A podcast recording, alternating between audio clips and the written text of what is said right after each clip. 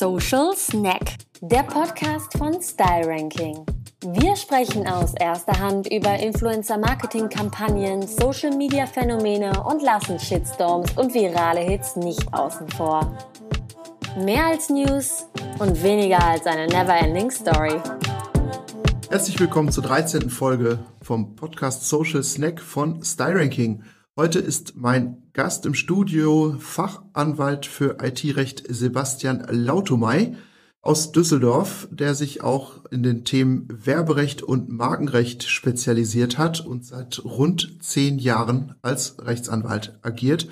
Aktuell bei der Kanzlei Löffel Abra. Hallo Sebastian. Hallo.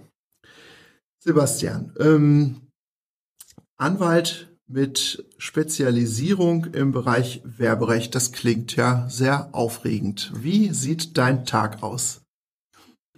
Aufregend und abwechslungsreich und auch immer äh, sehr lustig, weil man immer mal was sieht, äh, was äh, Werbeagenturen sich so für äh, witzige Gedanken machen, die man dann rechtlich prüfen darf.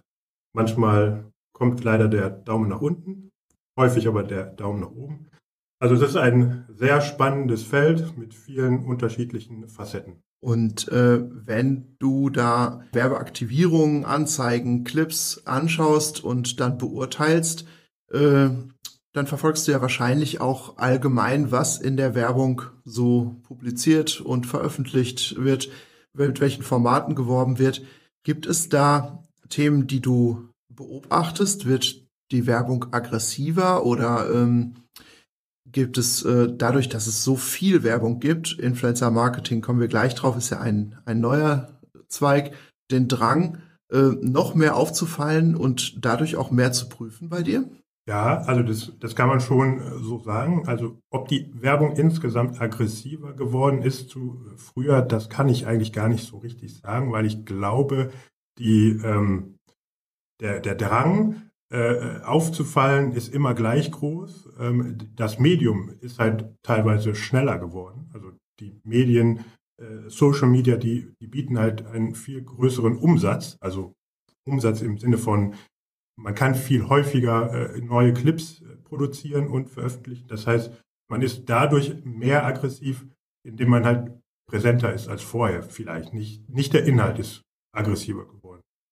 Auf die Frage, was ich so äh, beobachte äh, generell, wo ich, wo ich sage, was, was neu ist, das sind so Themen wie, äh, wie, wie Greenwashing, also das, das quasi der, der Drang unter, von Unternehmen, äh, sich so, ein, so einen grünen Anstrich zu verpassen, das nimmt, das nimmt zu. Ähm, häufig ist es berechtigt, dann hat ein Unternehmen auch äh, einen Grund, weswegen es sagt, es ist ökologischer unterwegs als andere. In vielen Fällen ist es nicht so und ähm, das ist ein Bereich, der, ich glaube, insgesamt für alle Beteiligte am Werbemarkt äh, immer mehr äh, zunimmt. Was spricht denn dagegen, wenn ich als Energiekonzern 50.000 Euro für den Regenwald spende? Das ist vielleicht jetzt äh, nicht sonderlich viel und das als Pressemitteilung publiziere. Grundsätzlich nichts. Es geht ähm, bei, bei Greenwashing eher darum, dass man äh, so tut, als sei ein eigenes Produkt in irgendeiner Form klimaneutral, sage ich jetzt mal.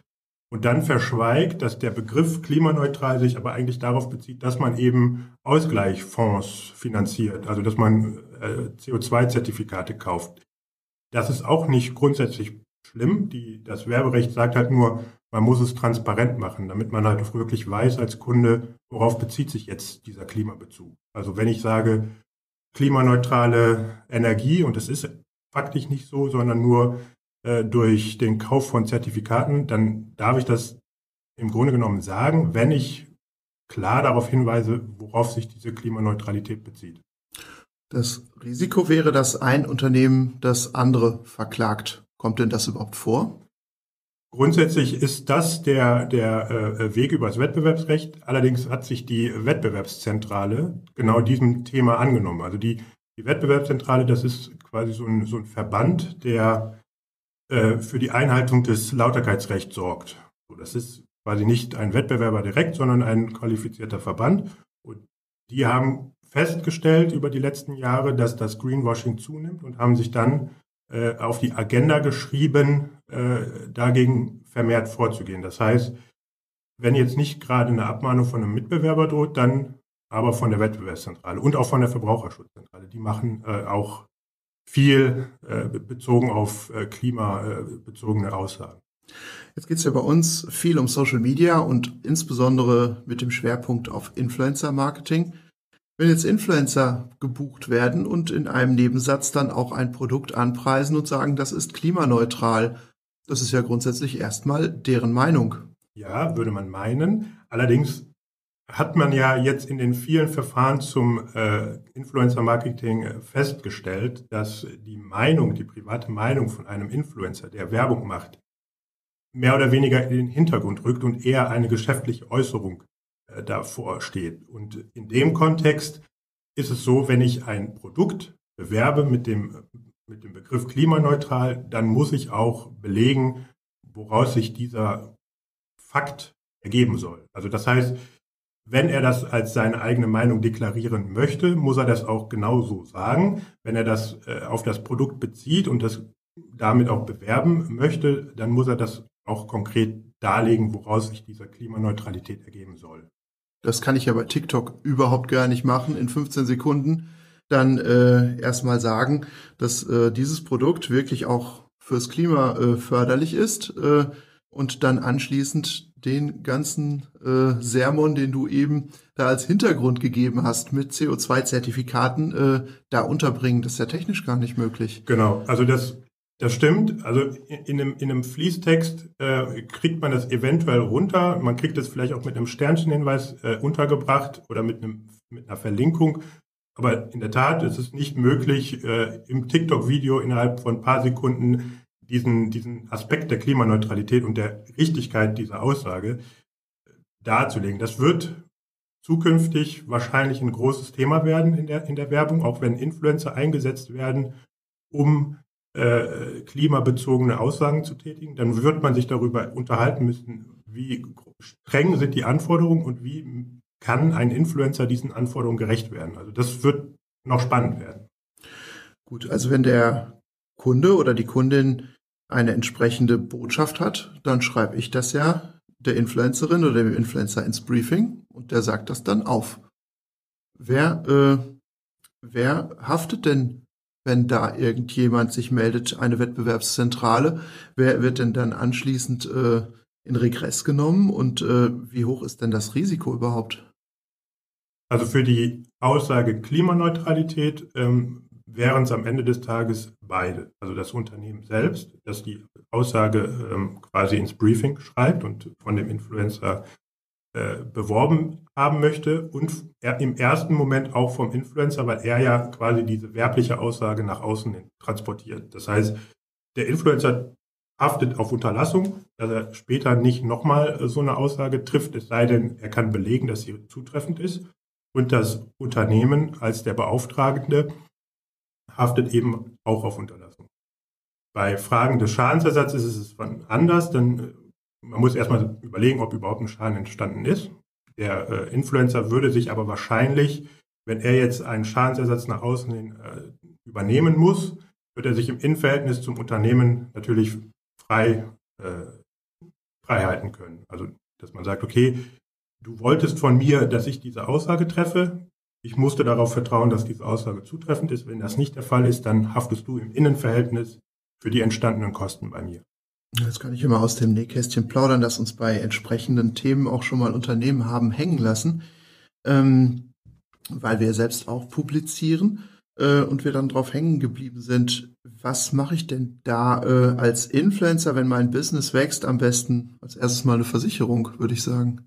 Ja, das äh, würde ich äh, definitiv so sagen, weil Anspruch auf äh, Schadensersatz im Innenverhältnis, den hat man, aber das ist jetzt das große Aber, das Insolvenzrisiko oder dass man das, äh, den Schadenersatz auch tatsächlich äh, umgesetzt bekommt beim Unternehmen, das Risiko trifft, erstmal der äh, Influencer, der äh, gegenüber dem Dritten, der geschädigt war, erstmal in Vorleistung gehen muss. Das wären dann wahrscheinlich eine Rechtsschutz- und eine Vermögenshaftpflichtversicherung, die ich als Influencer abschließe. Ja. Gibt es denn, äh, gibt es denn so Fälle, in deiner beruflichen Praxis, dass du wirklich da traurige Anrufe bekommst, holen Sie mich hier raus? Also bezogen auf äh, kennzeichnungsrechtliche Fälle nicht so viele, da geht es eher darum, dass bei uns die Anrufe kommen, noch bevor es dazu kommt. Also dass man quasi im Vorfeld Regelungen trifft, Verträge prüft, Verträge aufsetzt. Also die, die Anzahl der Fälle, dass, dass quasi jemand abgemahnt wurde als Influencer wegen einer Werbeaussage, die haben bei uns jetzt noch nicht so aufgeschlagen. Ich kann mir das ehrlicherweise auch gar nicht erklären, weil man ja immer wieder davon liest.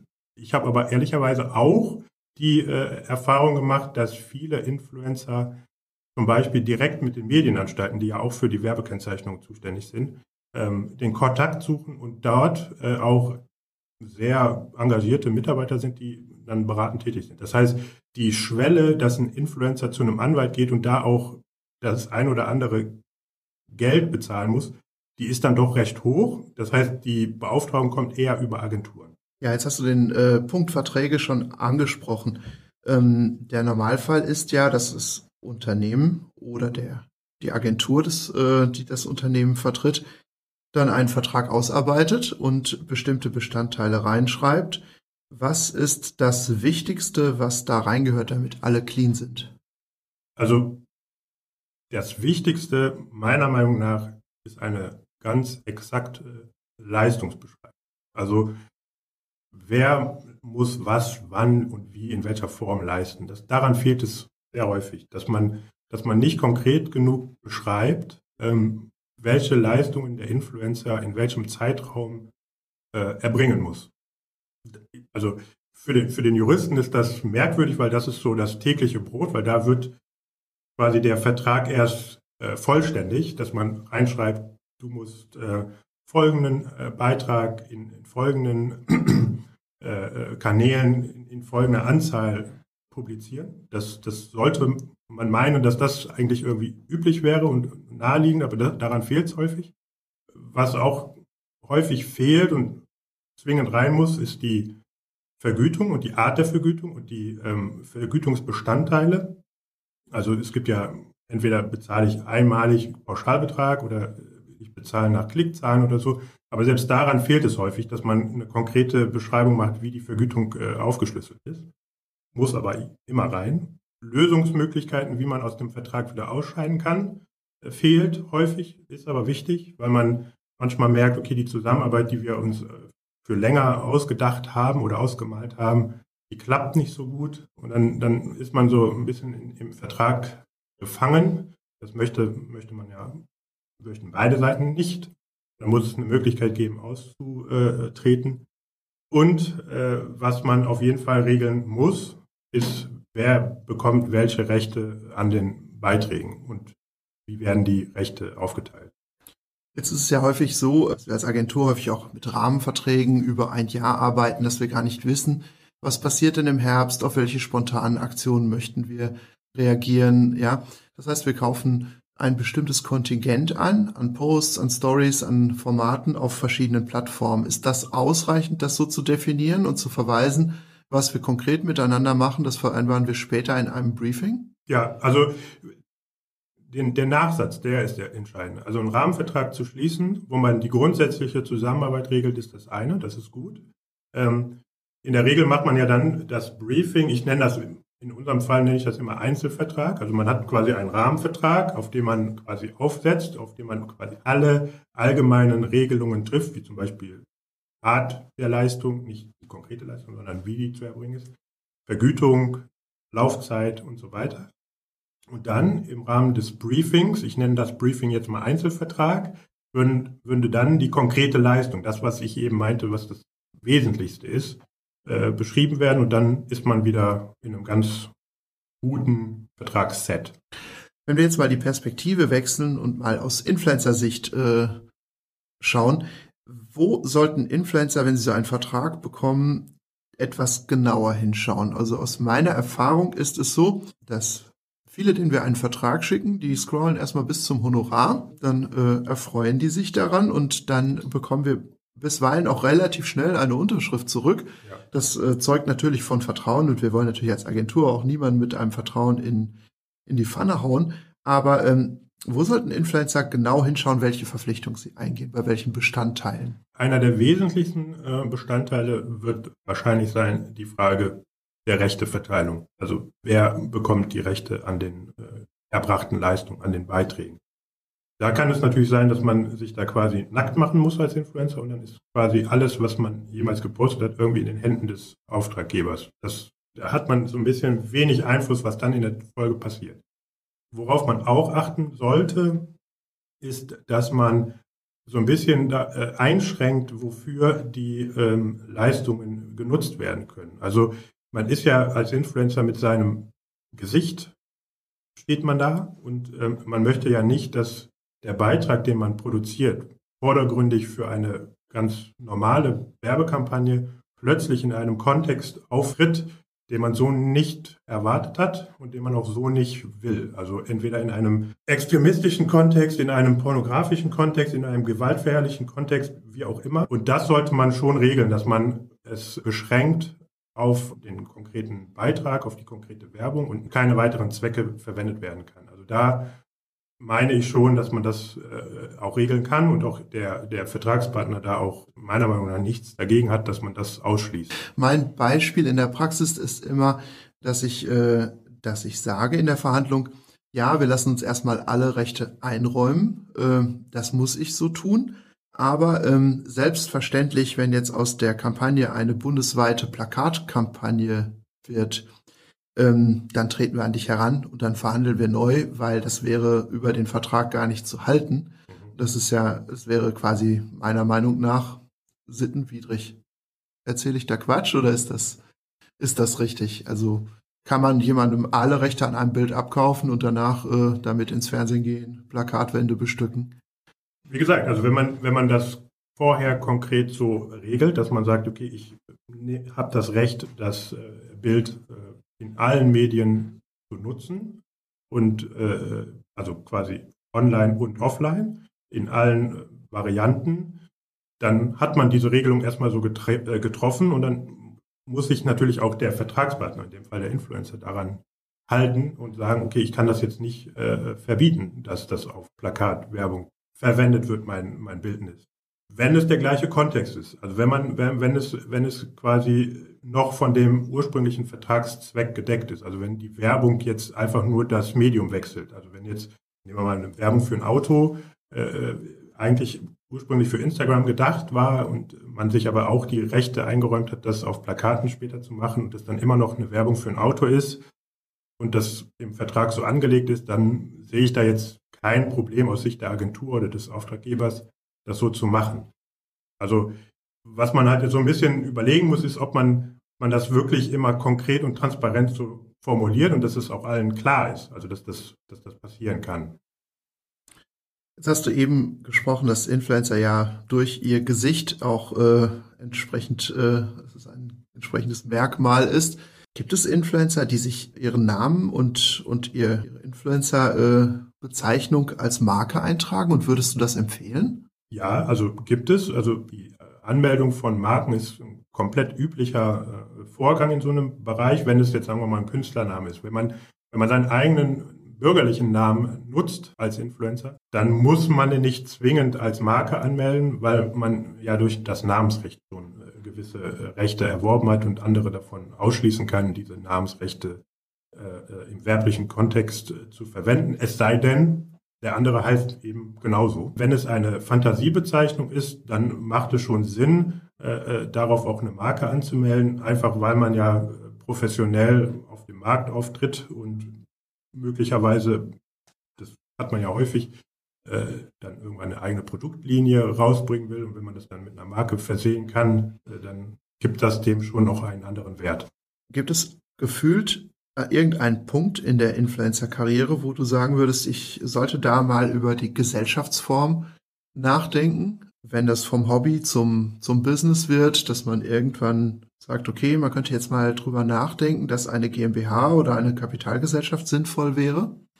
Also ich sag mal so, ähm, da hat man ja zwei Anknüpfungspunkte, weswegen man darüber nachdenken kann. Das eine ist steuerrechtlicher Aspekt. Ähm, da bin ich jetzt zu wenig Steuerrechtler, um da jetzt einen schlauen Tipp zu geben. Und dann gibt es ja die Haftungsfrage.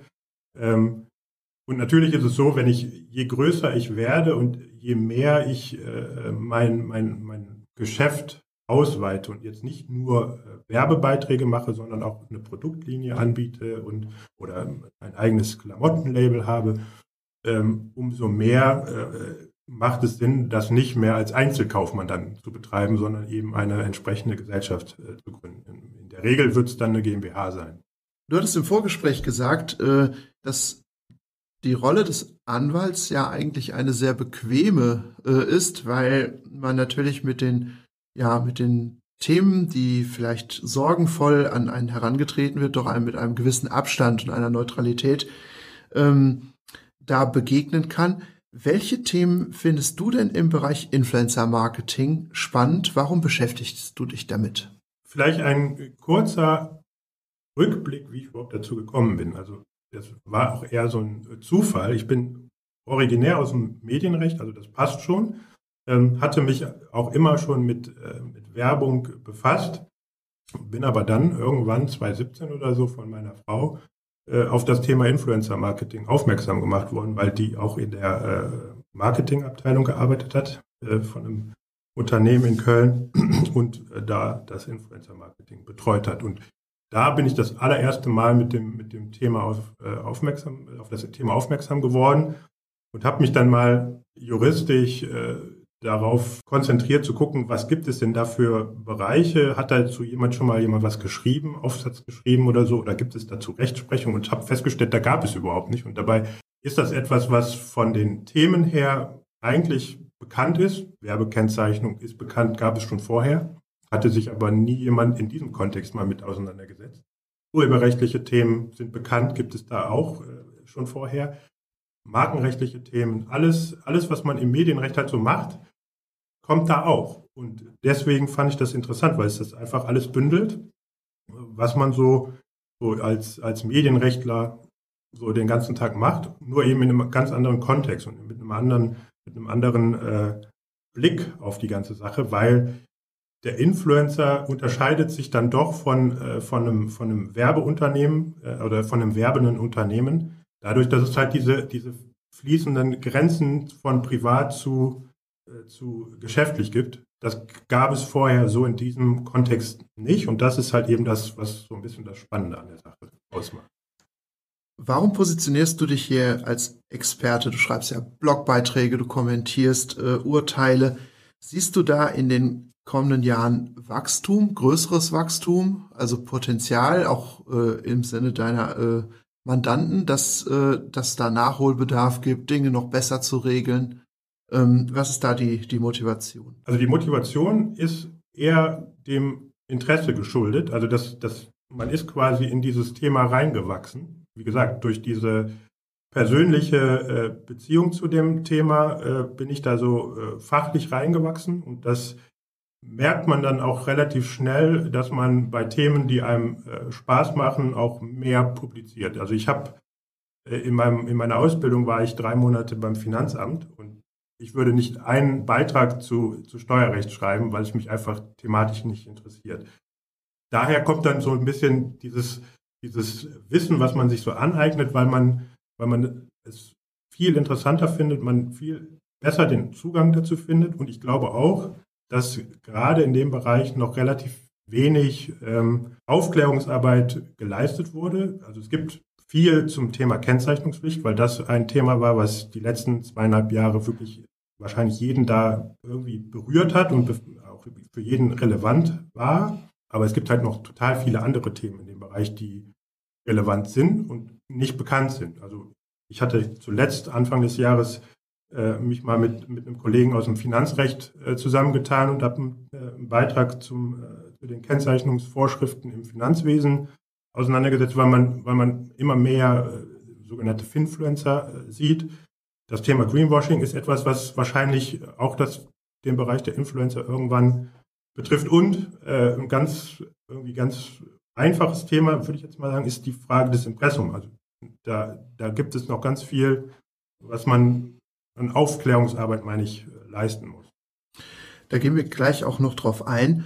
Ähm, bei der Werbekennzeichnung, ähm, da bin ich ehrlich gesagt äh, ziemlich irritiert, weil zum einen denke ich mir, Da gibt es doch gar nichts Neues mehr. Eigentlich würde man meinen, dass das nicht wirklich äh, noch viel Neues gibt. Tatsächlich ist das Thema aber immer noch für viele brisant, ähm, einfach weil es trotz der mittlerweile entschiedenen äh, Gerichtsurteile vom Bundesgerichtshof eine gewisse Klärung gab. Ein paar Fragen sind noch offen, beispielsweise PR-Samples, ist das jetzt eine Gegenleistung, die kennzeichnungspflichtig ist oder nicht? Da gibt es äh, eine BGH-Entscheidung, die demnächst dann äh, veröffentlicht werden wird.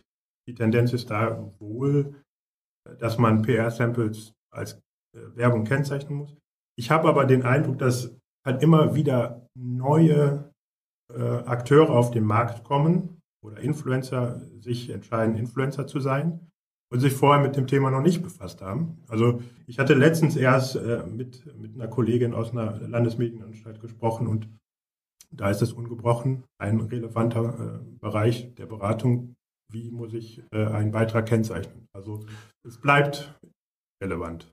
Gut, bei, bei einigen Gerichten meiner Meinung nach auch. Äh, ich bin jetzt kein Jurist, aber wenn ich so Urteile lese und äh, dann da festgelegt wird, dass ab 50.000 Followern äh, jemand influenzt, dann verstehe ich nicht so ganz, wie das Gericht auf diese Zahlen kommt. Ich würde das also willkürlich abtun. Ich würde sagen, man kann mit 500 Followern, Followerinnen relevanten Einfluss ausüben und werblich kommunizieren. Und äh, man kann mit einer Million gekauften Followern, Followerinnen total irrelevant sein. Siehst du da Potenzial oder, oder äh, dass, dass da auch Gerichte noch, noch deutlich sich nachschärfen müssen? Oder warum kommt es zu manchen fragwürdigen Urteilen, wo man das Gefühl hat oder wir das Gefühl haben als Agentur, die wissen überhaupt nicht, worüber die da entscheiden? Ich glaube, das Gefühl ist richtig. also ähm, diese Anzahl von Followern ist, glaube ich, ähm, für den Richter oder die Richterin so ein, so ein Versuch, da sich an, die, an, die, äh, an das Thema ranzuarbeiten, um Indizien zu schaffen, äh, woran man festmachen kann, ob jemand geschäftlich tätig ist oder nicht. Ich finde diese, diese Zahl auch willkürlich, weil sie in der Tat nicht wiedergibt, ob jemand werblich tätig ist oder nicht. Das Gesetz kennt diese Regelung nicht, dass 50.000 50 Follower gleich geschäftlich tätig. Das, das sagt das Gesetz. Das heißt, man versucht durch verschiedene Anhaltspunkte innerhalb eines Accounts oder Profils festzumachen, ist die Person jetzt geschäftlich tätig, ja oder nein. Blauer Balken, 50.000 Follower ähm, oder übertriebene Werblichkeit in der Ansprache sollen Indizien sein, weswegen man äh, sagt, okay, jetzt hat sie äh, äh, einen werblichen Beitrag abgesetzt oder das ist jetzt ihre persönliche Meinung. Also ich halte diese, diese, diese Zahl auch für Willkür und auch nicht hilfreich, weil sie auch suggerieren kann, dass jemand mit 10.000 Followern äh, eben nicht mehr kennzeichnen müsste, was ja nicht stimmt. Also das, das ist ja nicht richtig. So wird es aber dann von der Presse und auch von der Fachpresse aufgegriffen und äh, weiter transportiert. Äh, und dann nehmen das natürlich auch Menschen anschließend an, die sich da nicht einarbeiten, selbstverständlich, weil ja jeder meistens als äh, Hobby-Influencer, Hobby-Influencerin anfängt und dann äh, bei entsprechenden Themen ja sich daran orientiert. Ein anderes Thema, was du eben schon angesprochen hast, ist das Thema Urheberrecht. Ähm, da habe ich eine Frage. Die Influencer, die Influencerinnen, die haben ja meistens jemanden, der das Bild auch macht. Ich würde mal die These äh, in die Welt setzen, dass es da im Innenverhältnis keinen Vertrag gibt. Kann das äh, problematisch werden? Ja, also ich hatte auf die, in der Vorbereitung auf unser Gespräch äh, kam das Wort Instagram-Husband oder Insta-Husband auf. Ja, also, der macht jetzt Schluss, der Insta-Husband. Ja, genau. Und sagt drei Jahre später, jetzt äh, sind deine Bilder, die ich für äh, den großen Beauty-Konzern gemacht habe, im, äh, im Geschäftsbericht des Beauty-Konzerns. Da hätte ich gern einen Nachschlag und zwar von dir und von dem Beauty-Konzern. Genau, genau. Das ist, ähm, das ist die große Krux. Ähm, immer dann, wenn alles gut ist, braucht man keinen Vertrag. Das ist eine alte Regel. Aber alle wissen, es ist nicht immer alles gut und Tatsächlich ist ja derjenige, der das Foto macht, der Fotograf, derjenige, der das Werk geschaffen hat. Und das Urheberrecht ist auch da eigentlich relativ einfach. Ähm, das hängt quasi an demjenigen, der das Werk geschaffen hat. In dem Fall der Insta-Husband. Der ist Urheber des Werkes und könnte rein theoretisch entscheiden, was mit dem Werk passiert oder nicht. In dem Kontext ist es ja so, dass er das Werk natürlich für die Karriere der Influencerin macht. Und dann würde man, wenn man das jetzt auf vertragliche äh, Füße äh, stellt, dann würde man sagen, okay, er räumt jetzt äh, seiner Frau das Recht ein, dieses Foto zu verwenden für werbliche Zwecke, auch mit dem, mit dem Recht, das dann dem Kunden zum Beispiel weiter zu ver, veräußern. Sowas muss man auch nicht schriftlich machen. Also so einen Vertrag kann man auch mündlich treffen, hat nur den Nachteil, dass man es dann nicht nachweisen kann, was jetzt genau vereinbart wurde. Also würdest du einer Influencerin empfehlen, tatsächlich empfehlen, tatsächlich mit ihrem Freund, wenn er sie fotografiert, da ein paar Zeilen aufzusetzen für die Zukunft? Das ist wie mit so einem Ehevertrag. Manchmal, manche äh, würden das als Vertrauensbruch äh, werten. Also das kann man so pauschal nicht sagen. Als Jurist würde ich immer sagen, alles ist besser, wenn man es irgendwie regelt. So.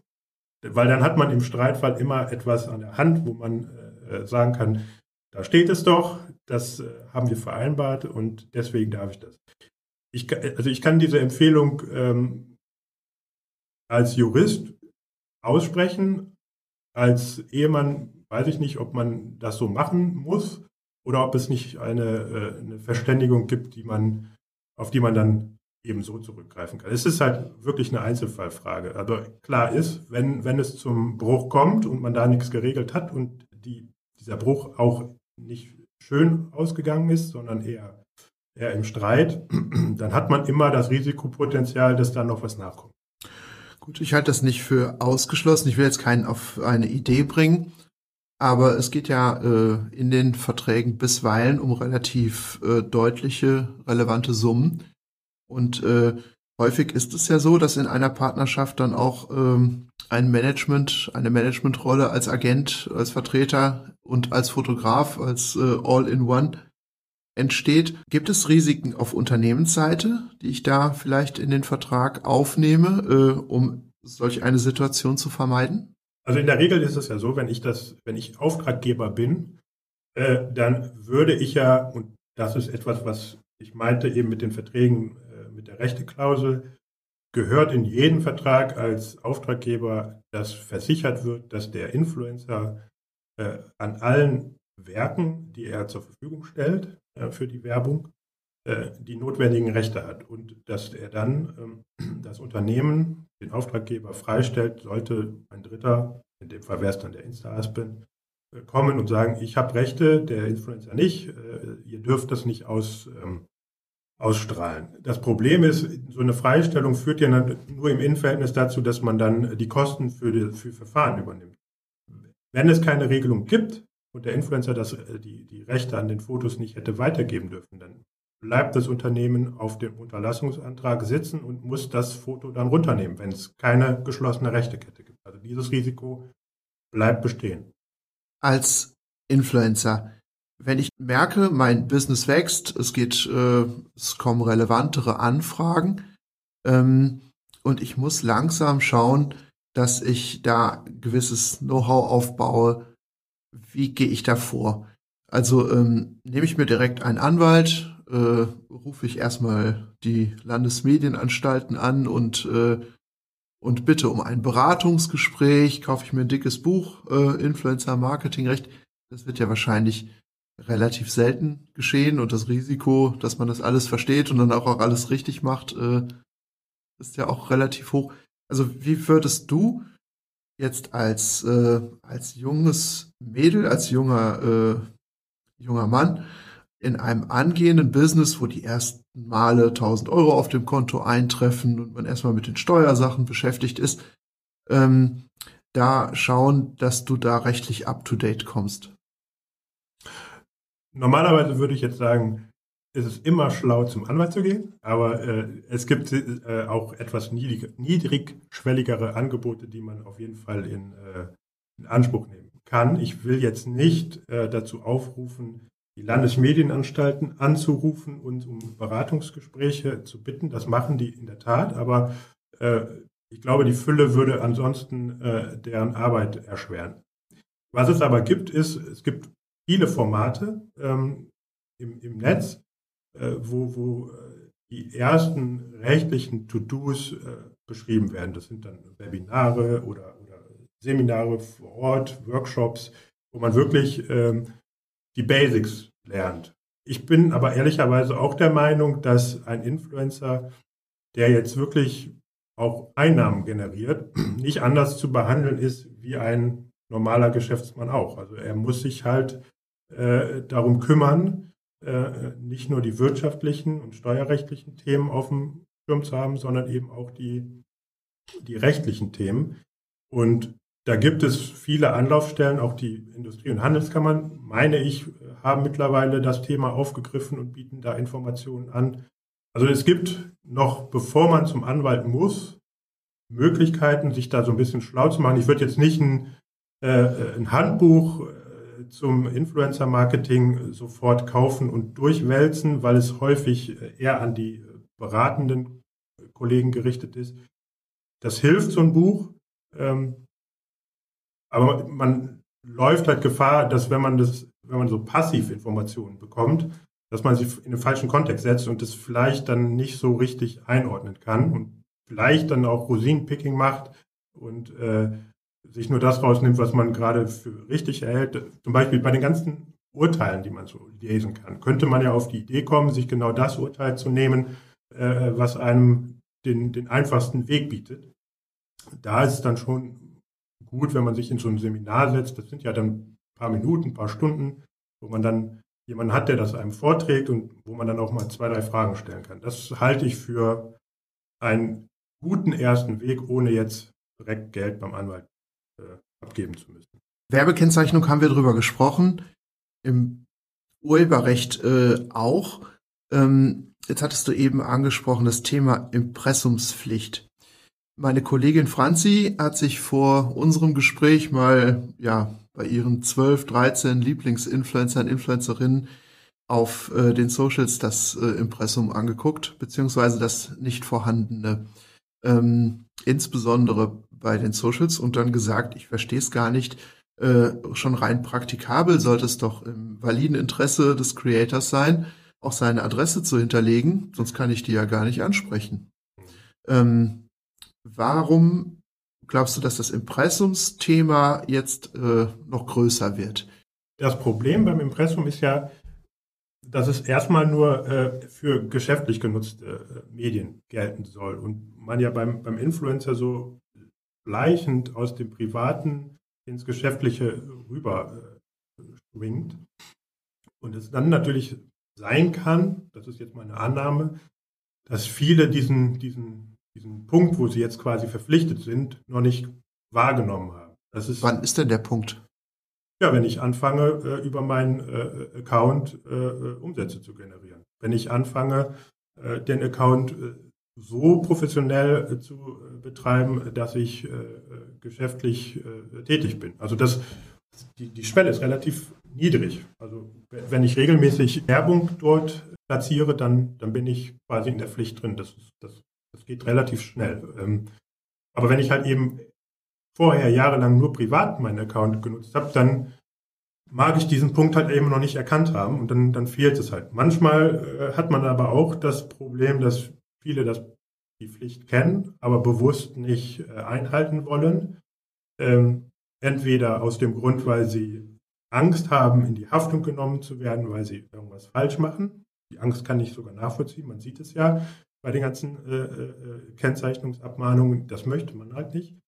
Oder man möchte nicht äh, mit seiner Privatadresse äh, im Internet stehen und dann quasi für äh, griffige ähm, Kontaktaufnahmen von, äh, von äh, Followern da die Adresse preisgeben. Also da, da gibt es schon gute Gründe, weswegen man das nicht macht. Ändert aber leider nichts daran, dass das Gesetz das trotzdem vorsieht. Dann muss man sich halt eine Lösung äh, kann ich versuchen. dann denn nicht einfach die Adresse meines Managements angeben oder äh, gibt es andere Wege, vielleicht äh, eine Briefkastenfirma anmelden, so dass äh, ich im Zweifel keinen verrückten äh, Fan vor meiner Haustür stehen habe, der da Bim Bam macht und äh, mich besuchen möchte? Also es gibt in der Tat Möglichkeiten, wie man äh, ein Impressum hat, man selber die Haftung übernimmt, aber nicht seine private Adresse angeben muss. Beispielsweise über eine Adresse der Agentur. Man muss halt trotzdem dann mit der Agentur regeln, äh, wie Zustellungen, beispielsweise vom Gerichten, äh, an den Influencer weitergeleitet werden. Also man kann jetzt nicht einfach nur äh, ein, eine Adresse ins Impressum schreiben, die nicht die eigene ist, ohne dafür zu sorgen, dass Zustellungen, die an diese Adresse gelangen, äh, auch erreicht werden. Also man muss schon gucken, dass das Impressum, ähm, das hat ja, das dient ja nicht einfach nur da, äh, dass man was hat, sondern das hat ja einen Zweck, nämlich, dass man erreichbar ist für äh, Personen, die einen zivilrechtlichen Anspruch haben gegen einen oder die für Gerichte, die einen erreichen müssen. Also das ist ja der, der Zweck des Impressums und der darf nicht vereitelt werden, indem man einfach irgendwie wahllos eine Adresse angibt. Eine Postfachadresse zum Beispiel würde nicht reichen. Was gehört denn da rein? Was ist das Wichtigste? Allerwichtigste ist erstmal der Name, und zwar der richtige Name. Da kann jetzt nicht ähm, nur der Künstlername äh, aufgenommen werden. Also es muss schon der bürgerliche Name sein, wenn es eine Einzelperson ist. Eine ladungsfähige Anschrift. Ne? Das ist das, was ich eben sagte. Also man muss über das Impressum äh, erreichbar sein. Und dann kommt es ein bisschen darauf an, wie professionell man ist, wie, wie viele, äh, ob man schon eine Gesellschaft gegründet hat äh, oder auch nicht. Wenn man eine GmbH ist, dann müssen noch weitere äh, Angaben gemacht werden, wie zum Beispiel das Register, in dem man eingetragen ist, Umsatzsteuernummer und die, äh, der Vertretungsberechtigte. Aber in der Regel ist man ja als Influencer erstmal eine Einzelperson und dann sind die, An äh, die Angaben relativ überschaubar. Das ist halt der Name, die Anschrift und eine Möglichkeit der Kontaktaufnahme über Telefon und E-Mail. Gut, ich würde mal vermuten, dass die meisten nicht ihren Klarnamen da angeben, insbesondere nicht auf den Social Media Profilen, wo es ja auch offenbar erforderlich ist. Habe aber noch nicht gehört, dass da jetzt äh, Anwälte, die sich viel mit Abmahnungen beschäftigen, auf das Thema draufgesprungen sind und es da äh, in gewisser Weise Ärger gab. Ist das Risiko denn hoch? Was passiert, wenn, wenn, äh, wenn ich jetzt äh, die Impressumspflicht verletze? Wem muss ich warum eine Strafe zahlen? Da muss ich einmal in die Vergangenheit gehen und einmal in die Gegenwart. In der Vergangenheit war es so, dass Impressumsverstöße in der Tat äh, häufig abgemahnt wurden. Das sind keine Verstöße, die jetzt die, Welt bedeuten. Also es ist jetzt kein, kein, äh, kein großer großer Streit, wenn der dann im Raum steht, dann geht es halt wirklich darum, jemanden dazu anzuhalten, äh, äh, ein Impressum aufzunehmen, weil da entweder Fehler waren oder es einfach gar keins gab, aber man ihn trotzdem irgendwie erreichen konnte. Jetzt nicht im Influencer-Kontext, sondern generell bei, bei Online, bei Online-Shops, bei kleineren Online-Shops. Und äh, das war schon etwas, was äh, relativ flächendeckend abgemahnt wurde. So, und jetzt hat sich der Gesetzgeber irgendwann gedacht, das können wir jetzt nicht so äh, weiter durchgehen lassen, weil wir das Gefühl haben, äh, ich teile dieses Gefühl nicht, dass sich da auch Anwälte äh, ein Geschäftsmodell draus gemacht haben, weil es relativ einfach ist, einen Impressumsverstoß festzustellen und den dann auch abzumahnen und dann Gebühren zu kassieren. Das hat man zum Anlass genommen, bestimmte Verstöße im Internet nicht mehr mit einem Aufwendungsersatz zu belohnen, sage ich jetzt mal. Das heißt, man kann jetzt zwar den Impressumsverstoß immer noch abmahnen lassen durch einen Anwalt. Der Anwalt kann aber nicht, also beziehungsweise der Abmahnende, also das Unternehmen, das die Abmahnung von einem Anwalt aussprechen lässt, kann sich nicht mehr die Kosten erstatten lassen. Das heißt, er muss selber die Kosten seines eigenen Anwalts tragen. Das macht es natürlich unattraktiv, äh, reine Impressumsverstöße abzumachen. Das heißt, zurück in die Gegenwart und zu Influencer. Ich halte das äh, Abmahnrisiko jedenfalls bei Influencer, mahnen Influencer ab, relativ überschaubar bis gering.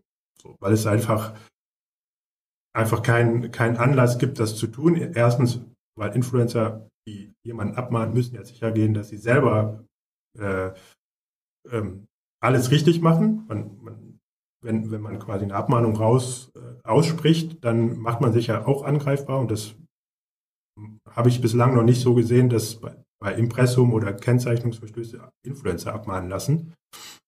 Und das zweite Thema ist halt eben die Kostenerstattung, die fällt weg. Die führt dazu, dass man jetzt nicht einfach so einen Anwalt beauftragt, den man dann auch noch selber bezahlen muss am Ende des Tages für einen reinen Impressumsverstoß.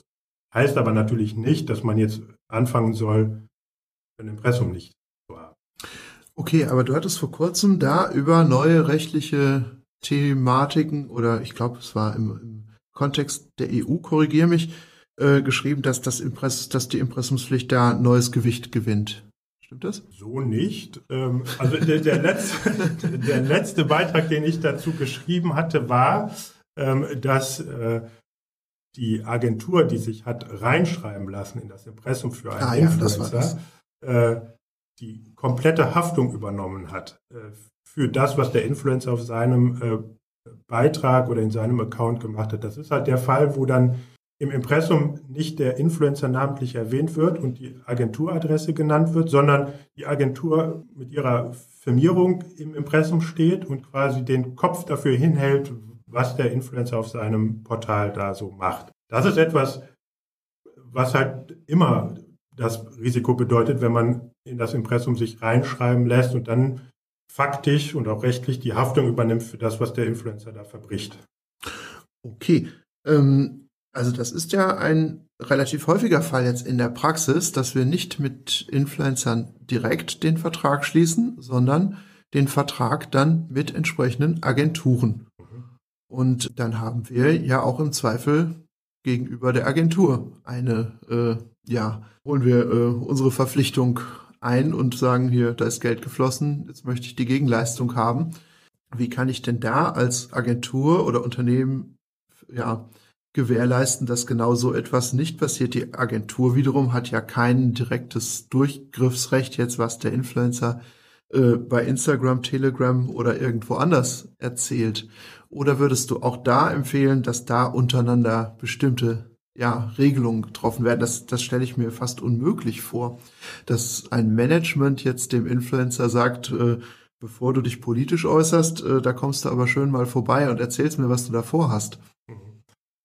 Ja, also diese, diese Dreiecksbeziehungen, die sind in der Tat immer ein bisschen schwierig. Ähm, das, das, der, das Influencer-Leben oder Wesen lebt ja auch davon, dass der Influencer eben nicht so an eine Leine genommen wird und inhaltlich mehr oder weniger frei sein soll. Aber sobald es in einem geschäftlichen Kontext geht, wo Verträge geschlossen werden, wo ein Unternehmen sagt, ich hätte gerne ähm, Beiträge zu, zu meinen Produkten, aber bitte nicht in einem bestimmten politischen Kontext oder bitte nicht in einem bestimmten gesellschaftlichen Kontext, dann ist der Influencer ja jetzt auch nicht mehr ganz so ein, ein, freier Künstler, wie er äh, das gerne sein möchte, sondern eben auch vertraglich gebunden. Und selbst wenn es dann eben übers Eck ist. Das heißt, wenn ich einen Vertrag mit, der, mit dem Management des Influencers abschließe, indem ich regel, was wir jetzt als Leistung einkaufen, in Anführungszeichen, die der Influencer dann zu erbringen hat, dann hat halt die, das, das Management dafür Sorge zu tragen, im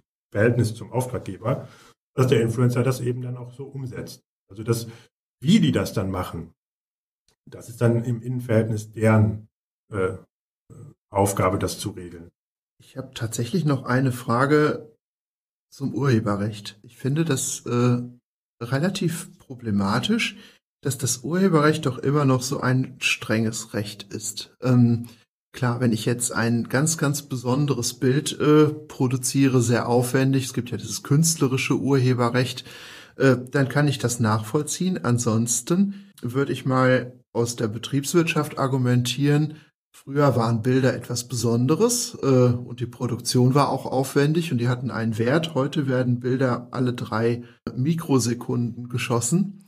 Ähm, das heißt, es gibt Bilder im Überfluss, die werden auch alle publiziert. Das heißt, auch in den Kanälen gibt es Content im Überfluss. Das heißt für mich, dass dieser Wert an dem eigenen einzelnen Gewerk gar nicht mehr so hoch sein kann, dass ein Abmahnanwalt, so bezeichnen wir als Genre äh, entsprechende Anwälte, die viel auch im Urheberrecht abmahnen, ähm, da ja relevante Beträge äh, für ein Bild taxieren können.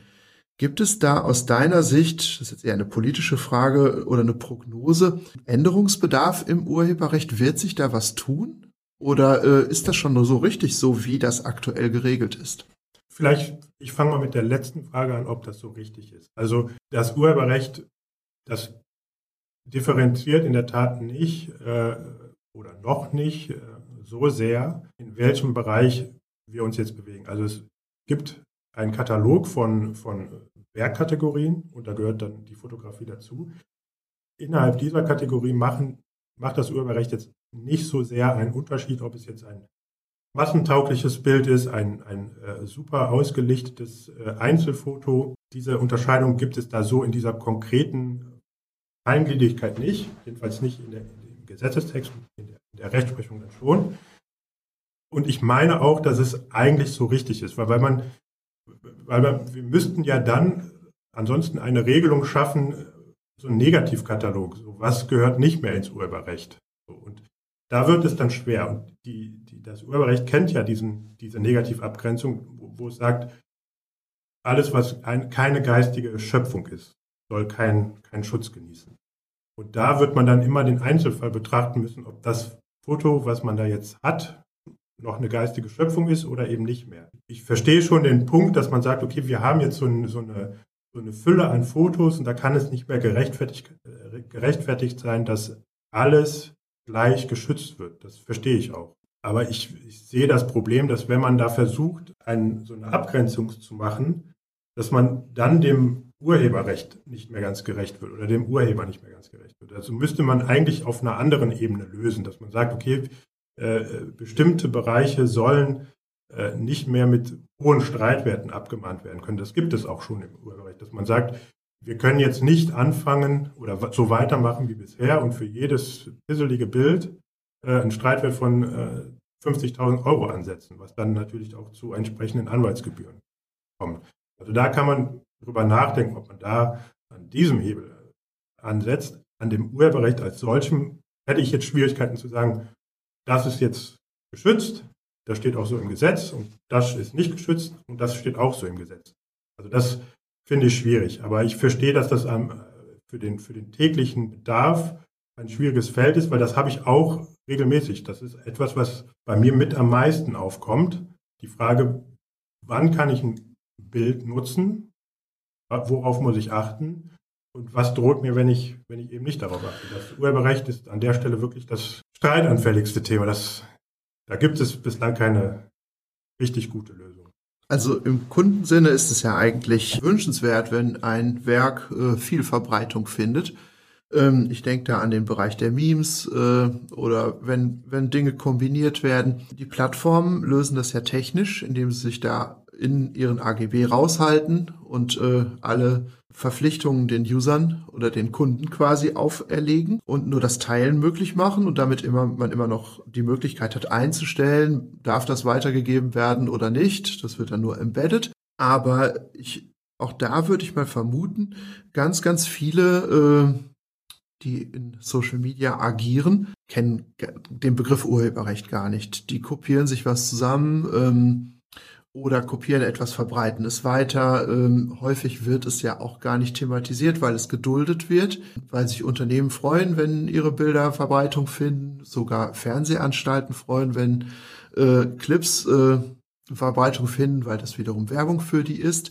Wird das, wird sich da, wird sich da künftig was, was ändern? Weil die Praxis zeigt ja, dass, dass einfach ganz viele Menschen sich mit diesem Thema überhaupt gar nicht so tief auskennen, gar nicht wissen, dass es ein Diebstahl ist, ja, sondern die machen Copy, Paste, verbreiten es weiter und ist nach, nach einem Tag, wie wir in der Werbewirtschaft sagen, ja auch schon wieder passé. Das interessiert dann ja niemanden mehr.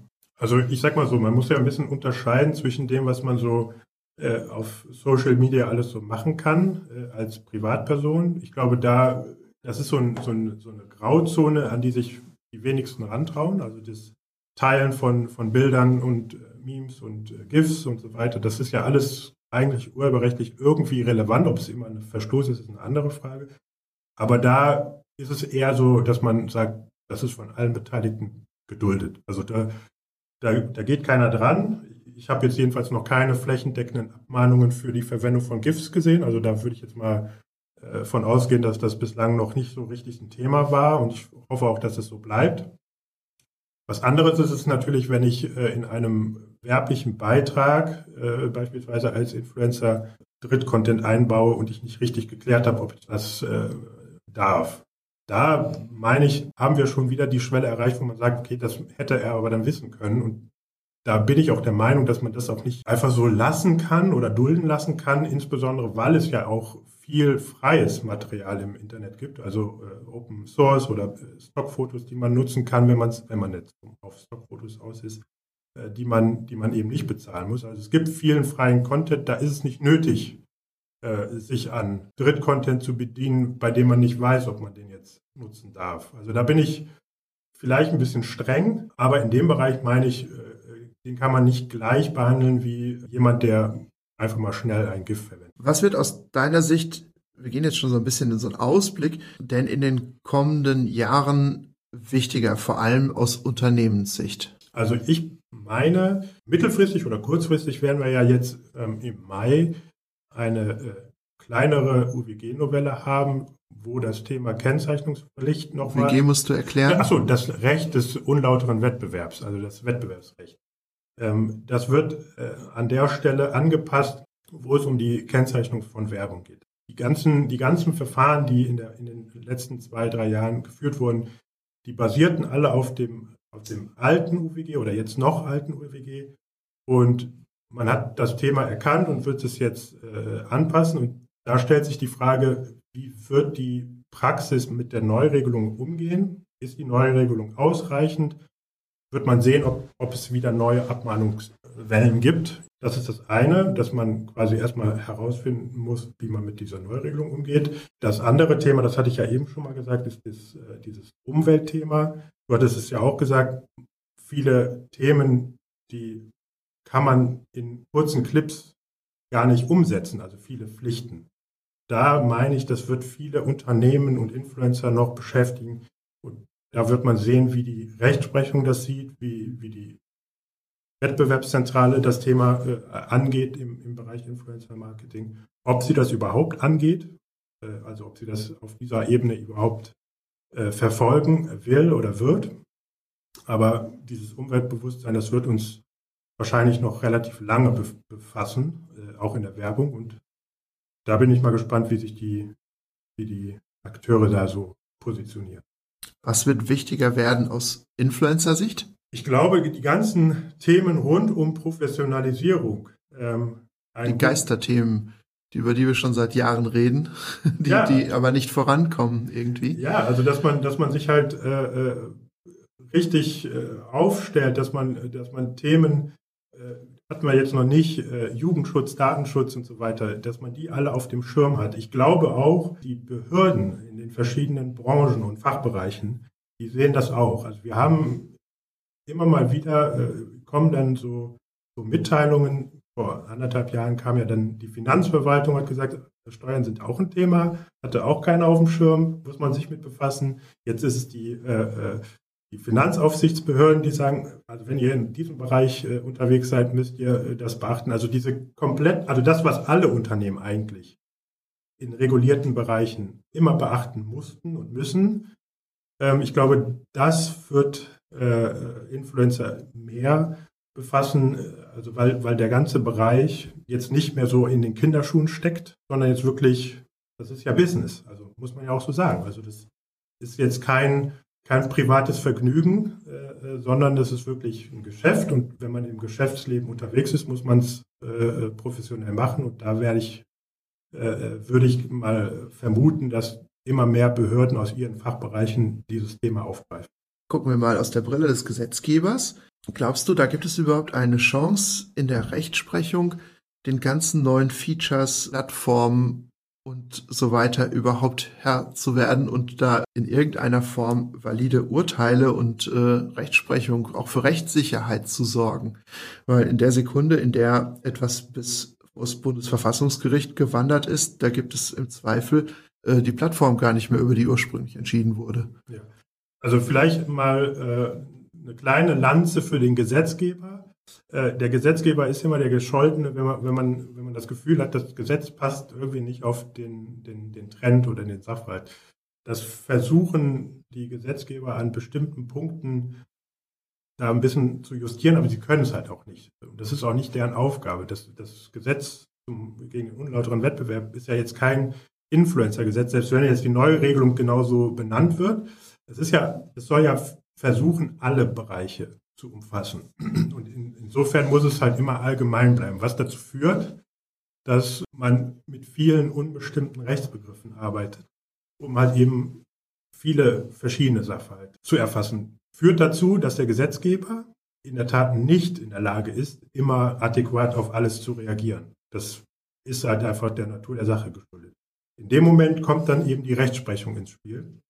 die dann dafür sorgen muss, diese neuen äh, Entwicklungen mit dem, ich sage jetzt mal in Anführungszeichen, alten Gesetz in Einklang zu bringen. Und dann ist es in der Tat so, dass es immer eine Zeit braucht, bis es dann beim BGH landet oder wenn es einen europarechtlichen Hintergrund gibt, beim EuGH landet, also beim Europäischen Gerichtshof, ähm, um dann bestimmte Bereiche zu definieren. Hat, wie gesagt, den Nachteil, dass man dann schon wieder in der Realität ein paar Schritte weiter ist.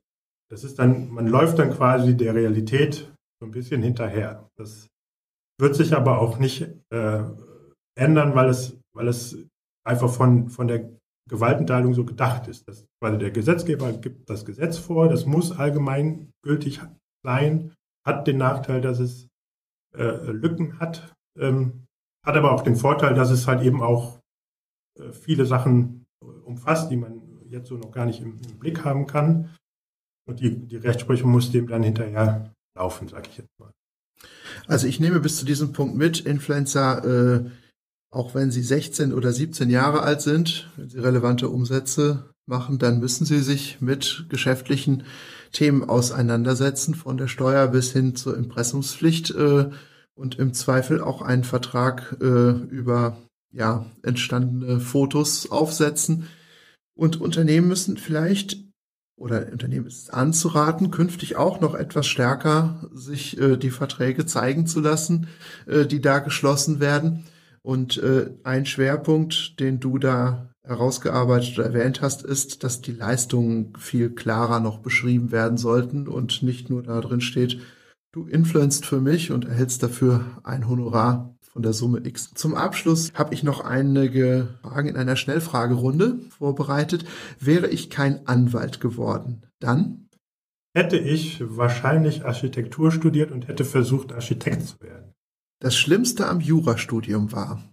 Die Ungewissheit. Also man erwirbt während des Studiums keine Zwischendiploma oder äh, sonstige Sachen. Man fällt quasi, wenn man sein Staatsexamen nicht schafft, auf sein Abitur zurück. Diese Ungewissheit ist schon relativ äh, anspruchsvoll, weil man wirklich einige Zeit investiert, ohne zu wissen, ob es sich lohnt. Das Beste an meinem Job ist? Einerseits die Vielfalt an Themen, also man kriegt halt wirklich viele, viele Themen auf den Tisch. Man äh, kann alles irgendwie auch mit begleiten, Sachen äh, äh, anstoßen. Als Rechtsanwalt hat man auch das Glück, dass die ganzen Innovationen, die aus den Unternehmen kommen oder aus anderen Bereichen kommen, die aber noch nicht am Markt erschienen sind, dass man die alle schon sieht, bevor sie bekannt wurden und man sie ein bisschen mit, mit begleiten kann. Das macht einen dann auch ein bisschen stolz, wenn man es geschafft hat, etwas Neues mit auf den Markt zu bringen. Mich fasziniert an Social Media das, dass man wirklich in kurzer Zeit relativ viel neue äh, Themen und Personen kennenlernt. Beispielsweise die Position jetzt bei äh, Löffel Abra, die habe ich äh, über den äh, Austausch über Twitter. Also das hört sich jetzt komisch an, aber so sind wir in Kontakt gekommen und so äh, habe ich mich dann auch für die Kanzlei entschieden. Wäre ich Influencer, würde ich welchen Content produzieren?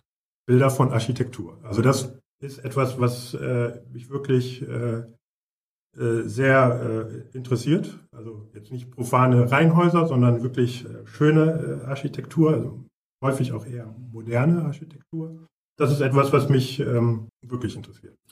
Also Herr Anwalt kann sich entspannt zurücklehnen, da kommt keine Konkurrenz aus Düsseldorf. Ich sage danke äh, für deine Zeit, Sebastian. Das war Sebastian äh, Latumay von der Kanzlei Löffel Abra in unserer 13. Folge Social Snack. Sebastian, wenn unsere Hörer jetzt Fragen haben, dürfen die dich antwittern, anrufen, dir eine E-Mail schreiben. E-Mail, Twitter, anrufen, alles gerne. Herzlichen Dank. Für noch mehr spannende Stories rund um Creators, Social Media und Influencer Marketing folge unserem Instagram-Kanal, schau auf unserer Website vorbei oder abonniere unseren LinkedIn, Twitter und Facebook-Account.